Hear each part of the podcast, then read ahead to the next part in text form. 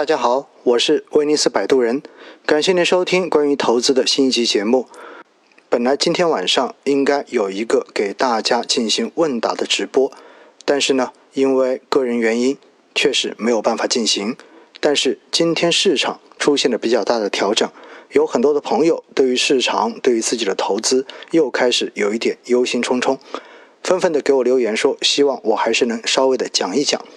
那我想呢，今天就跟大家稍微的来关注一下市场的一个变化。那其实今天哈，确实受隔夜美股集体大跌的这种影响呢，两市在开市就是大幅的低开。整个市场今天避险的情绪非常非常的浓厚。那在这样的情况之下呢，全天哈，上证指数是跌了百分之一点八六，深成指跌了百分之三点二五，中小板指呢跌了百分之三点二三，而创业板指数跌了百分之四点八零，科创五零指数跌了百分之三点四六。其实从这个跌幅我们可以看得非常非常的清楚，那就是虽然大家都跌的不少。但是实际上，创业板、科创五零跟中小板，它的一个跌幅明显的要高于上证指数，也就说明整个市场还是明显的处在一个分化的这样的行情态势中间。在过去的这几周时间，甚至于一个多月之前，我在很多场直播中间就不断的跟大家强调，其实现在整个市场上的资金，并不像前几个月那么的宽松。而且的话呢，因为市场确实某些板块被爆炒，本身的估值已经脱离了它的实际盈利水平，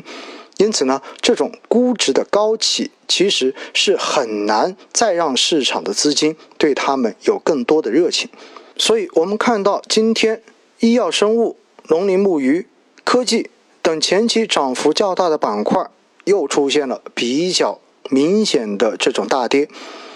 这也充分说明了，其实，在市场中间，估值不可能成为无根之木，长到天上去。估值到最后还是需要回归到一个正常的区间，那么相关的这一种股票、相关的这种标的，才会有资金认为它具有长期投资的价值。其实，在之前我就一直强调说。风格切换在接下来的市场变化中间，很有可能会变得越来越明显。那现实呢，也确实验证了我之前所提出的这样的一个观点。现在整个 A 股市场的估值分化非常非常的严重。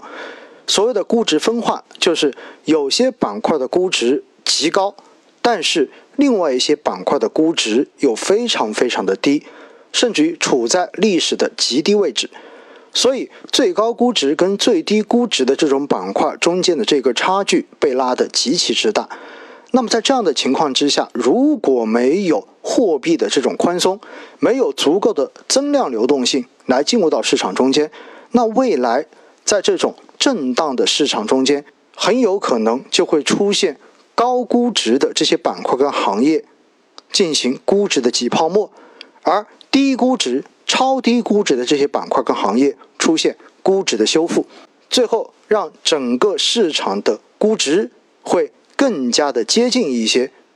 在近期震荡调整的市场态势之下，我看到有很多所谓的大 V，包括在群里面很多我们的小伙伴，非常沮丧的说：“你看美股有多牛，我们的 A 股好像只跟跌，根本就不跟涨。”其实大家在。表述这样观点的时候，是否真的有去横向比较一下今年 A 股的主要指数跟美股以及全球主要经济体股市的这样的一个涨幅呢？我要告诉大家的是，如果我们真的把今年以来的这些主要指数的涨幅横向进行个对比，你会发现，今年我们 A 股的主要指数。跟全球的股市相比，都是极其优秀的表现。所以，近期的这种调整，我觉得是一种非常非常正常的现象。正像昨天节目中间所跟大家聊到的一样，当基本面的数据和流动性的这种边际收紧相对冲之后，其实市场的情绪就成为了主导市场最关键的要素。而情绪是需要持续的赚钱效应才能够让它的热情变得更高一些的。所以在市场中间有一句话叫做“久盘必跌”，也就意味着如果市场在某一个区间横盘太久，反复的震荡，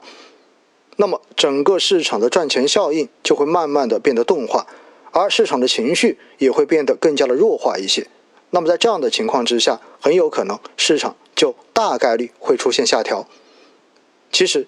过去这一段时间的市场就符合这样的一种特征。还是那句话，我建议大家投资不要看短期，投资应该看长期。如果我们相信中国股市的未来一定会走牛这样的一个背后的逻辑，那么我们对于短期的这种波动基本上就可以忽略。而且在上周。在前几期的节目中间，我一再跟大家强调说，也许外围的这种不确定性，加上整个市场震荡调整的态势，说不定真的能够在未来给我们再砸出一个黄金坑来。那在这个时候，你是不是还有足够的信心去进行投资，去把握这样的机会呢？